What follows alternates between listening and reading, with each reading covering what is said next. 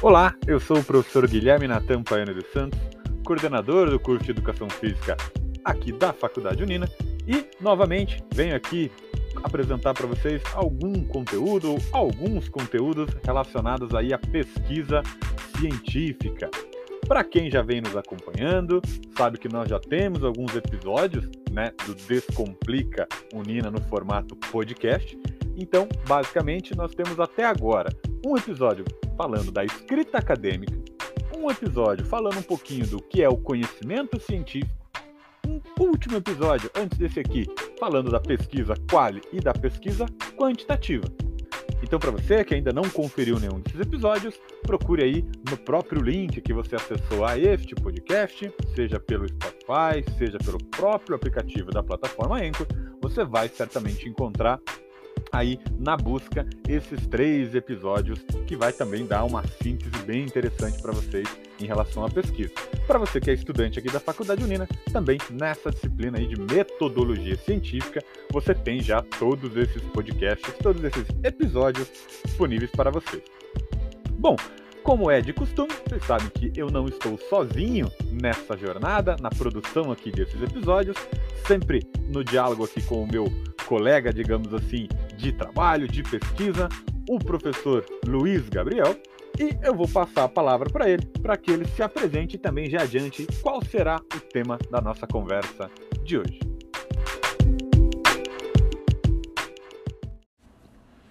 Olá pessoal, sou o professor Luiz Gabriel, como o Guilherme mesmo já me apresentou, coordenador do curso Letras Português, aqui da Faculdade Unina e também do programa de letramento acadêmico.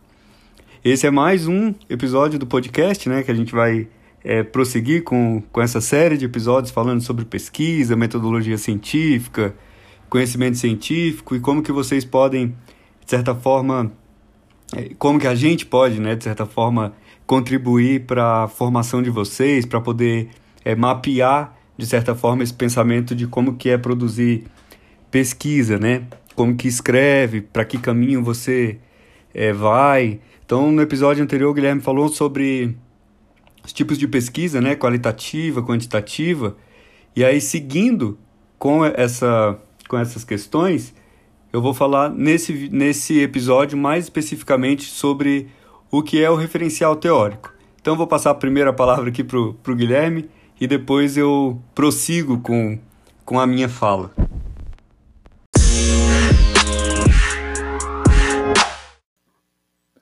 Muito bem, apresentações feitas. Vamos lá então, professor Luiz, para que a gente possa iniciar aqui o nosso bate-papo. Você falou que a gente vai conversar um pouquinho sobre o referencial teórico. Então vamos lá, vou fazer duas perguntas em uma só, para a gente já otimizar aqui a nossa conversa. O que, que é o referencial teórico, tá? Em uma pesquisa, e qual a serventia desse referencial teórico? Para que, que ele serve? Então vamos começar a nossa conversa aí com essas duas perguntas introdutórias sobre o assunto. Pois é, Guilherme. Então, definir de modo mais é, sintetizado, digamos assim, o que é um referencial teórico, né? O referencial teórico, ele nada mais é do que uma revisão, assim, do, do que já foi produzido, né, de relevância no contexto científico da tua pesquisa. Ou da pesquisa de quem vai fazer, né? Também pode ter como nome fundamentação teórica. Então a gente pensa em referencial teórico, justamente por conta dessas referências teóricas que já foram feita, feitas, né? ou fundamentação teórica, que é todo esse fundamento de, de teorias que você vai trazer para o teu trabalho. O que, que significa isso? É você fazer um estudo dessas teorias, do que, que mais tem relevância com relação ao seu tema, para poder mostrar que você tem um domínio desse conteúdo. Então, o teu trabalho ele sempre vai ter que ter um, um embasamento teórico, né? uma fundamentação teórica. Mobilizar todos esses é, saberes que estão nesse, nesse caminho ali do que você está pesquisando para poder é, reforçar os seus argumentos, é, embasar, teoricamente, aquilo que você está se propondo a fazer. Óbvio que para você fazer esse referencial teórico vai depender de qual é o tipo de pesquisa, qual que é o, o campo de atuação dessa pesquisa que você quer ir, se é para educação física, se é para a área de educação, se é para a área de economia, se é para a área de administração, enfim.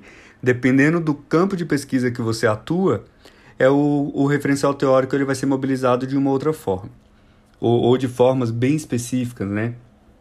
E também, dependendo do tipo de pesquisa que você se propõe, se é um artigo científico, se é um resumo expandido, se é um TCC, se é uma dissertação para mestrado, se é uma tese, se, enfim, se é um podcast, até o, uma palestra, uma live, tudo que você vai fazer que envolve ciência, que envolve esses conhecimentos científicos, você precisa ter uma fundamentação teórica, né? Então, o Bakhtin ele fala que nenhum enunciado posto no mundo, ele parte de um vácuo social. Então, ele sempre tem relações dialógicas, ou seja, ele, você sempre vai mobilizar o que já existe no mundo, né? A gente nunca vai ficar inventando a roda do zero. Por isso que o referencial teórico ele é tão importante para uma pesquisa. Justamente para você falar, olha, de tudo isso que já foi estudado no mundo até agora, é, eu vou pegar esses pontos aqui desses autores específicos, porque eu vou discutir tal assunto. Então, eu explico para vocês melhor daqui a pouco, ao longo da, da nossa conversa, para tentar é, materializar um pouco esse exemplo do que fazer, né?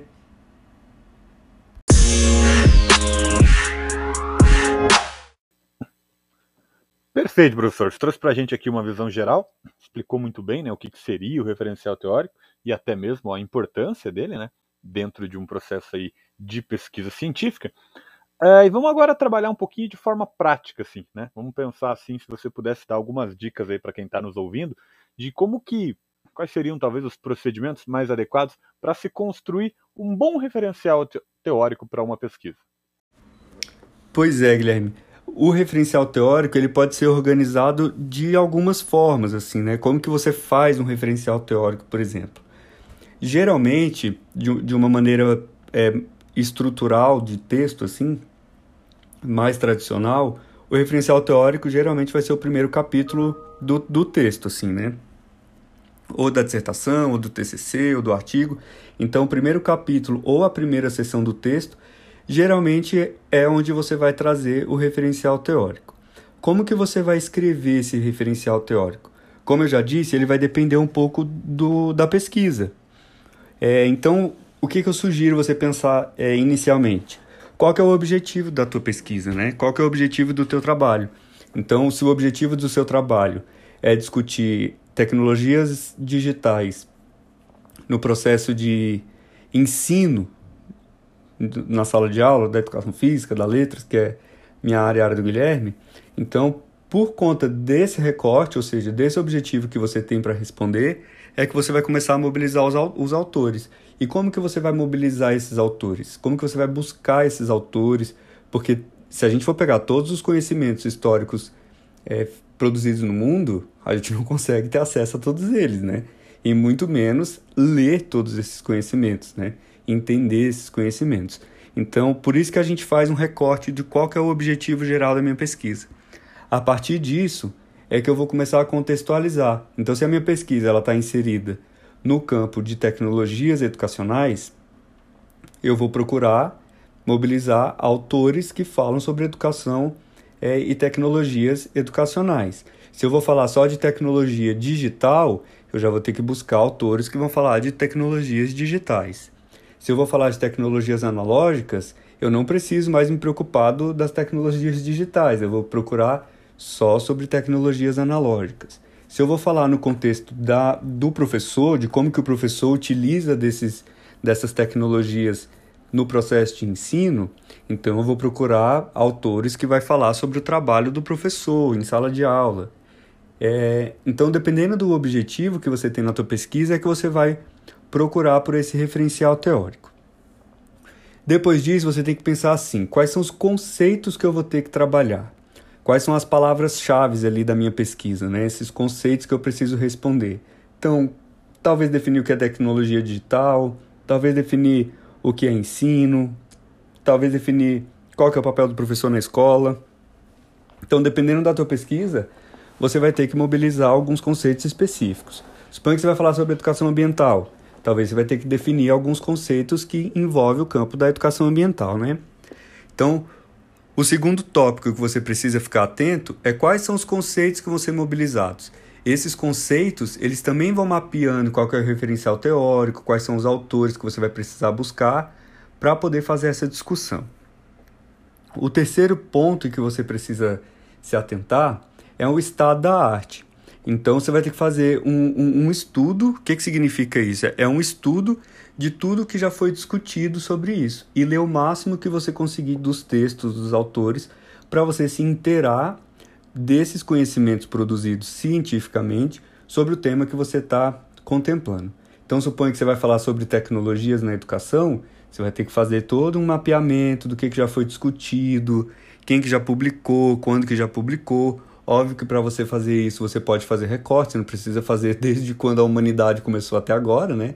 Justamente porque pesquisas são feitas para poder é, surgir outras pesquisas, né?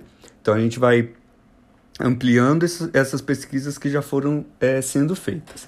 Então você faz esse estado da arte justamente para você ver o que, que já foi dito sobre o tema e quais são os principais autores que vão discutir esse tema. Feito isso, você precisa ver quais são esses autores, né? Então, ter acesso aos textos que eles produziram, eu conseguindo identificar quais são esses autores, o que, que eles discutem, eu consigo ver quais são os que se assemelham em suas concepções, quais são os que refutam a concepção do outro, ou seja, que criam um embate entre essas teorias. Eu não posso, por exemplo, usar num texto a concepção que é do Bolsonaro e do Lula para poder falar da mesma coisa, a não ser que eu traga esses argumentos como antagônicos. Então, quando a gente vai citar um texto, alguma coisa assim, a gente precisa ter cuidado justamente nesse sentido, né? De mostrar para o nosso leitor que a gente tem esse domínio dos conteúdos que estão sendo mobilizados. Né? Eu li esse autor, eu entendi esse autor, eu sei exatamente que eles dialogam ou não dialogam no texto. Dito isso, a gente vai para o é, pro, pro quinto ponto. Qual que é esse quinto ponto? Ir diretamente na fonte. Então, por exemplo, eu posso pegar alguns comentadores, que a gente chama, né, que são pesquisadores, estudiosos daqueles autores, mas eu estou falando de Platão, eu vou ter que ler Platão. Se eu estou falando de Foucault, eu vou ter que ler Foucault. Então você vai ter que ler o texto originário desses autores, né? Para você entender o que, que o autor fala também, tá bom? Então, esse é o referencial teórico da tua pesquisa e óbvio que você sempre vai trazer isso nas suas análises. Lá nos capítulos de, de análise, nos, caso seja só uma revisão de literatura, você vai fazer uma revisão de literatura lendo esses autores, fazendo toda uma discussão a partir do que eles escreveram. Caso tenha dado para poder analisar na tua pesquisa, você vai mobilizando todos esses conceitos teóricos, toda essa referenciação teórica e essa fundamentação teórica que você produziu lá no teu material, certo? Então, a fundamentação teórica nada mais é do que a parte essencial do trabalho, né? Para finalizar a minha fala, e é ele quem vai trazer relevância e enriquecimento para a tua pesquisa, mostrar o tanto que você conseguiu ter acesso a esses conhecimentos, o quanto você conseguiu se apropriar desses saberes para poder produzir a tua concepção e o teu estudo a partir dessas fundamentações, certo?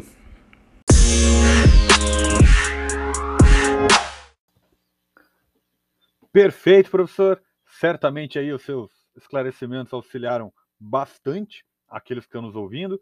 Obviamente, né, conforme a gente sempre conversa antes até de produzir o material, ou até para quem está nos ouvindo, aqui a gente traz apenas uma síntese né, de todo, digamos assim, a gama de conteúdos que a gente podia trabalhar acerca do assunto. E aí cabe a cada um né, continuar as suas pesquisas, buscar até mesmo um referencial teórico aí para poder se aprofundar. A ideia do podcast é trazer à tona, discutir um pouquinho, explicar, mostrar que alguma coisa existe e aí certamente as pesquisas mais aprofundadas são necessárias. Deste modo, professor, eu me despeço por aqui. Novamente agradeço a parceria por ter participado aqui em a mais uma gravação de um episódio do nosso podcast do Descomplico Nina, né? Dialogando aí sobre a metodologia científica. Passo a palavra para ti, para que você faça aí as suas considerações finais e já deixe também o meu abraço a todo mundo que nos ouviu. Faculdade Unina, ensinamos transformando vidas.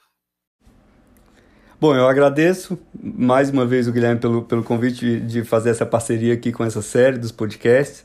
Agradeço também vocês que estão ouvindo e sugiram temas, procurem textos, tem um monte de, de artigo científico falando sobre o que é referencial teórico, como que você pode estruturar.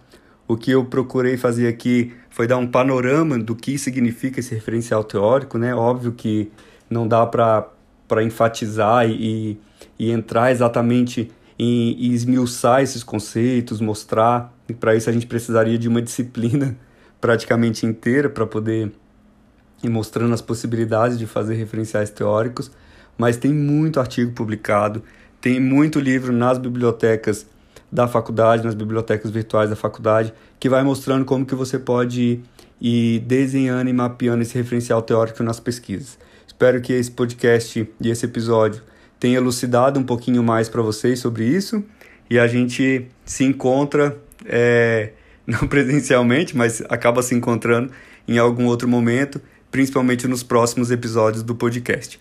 Um abraço a todos e todas e a gente se vê por aí.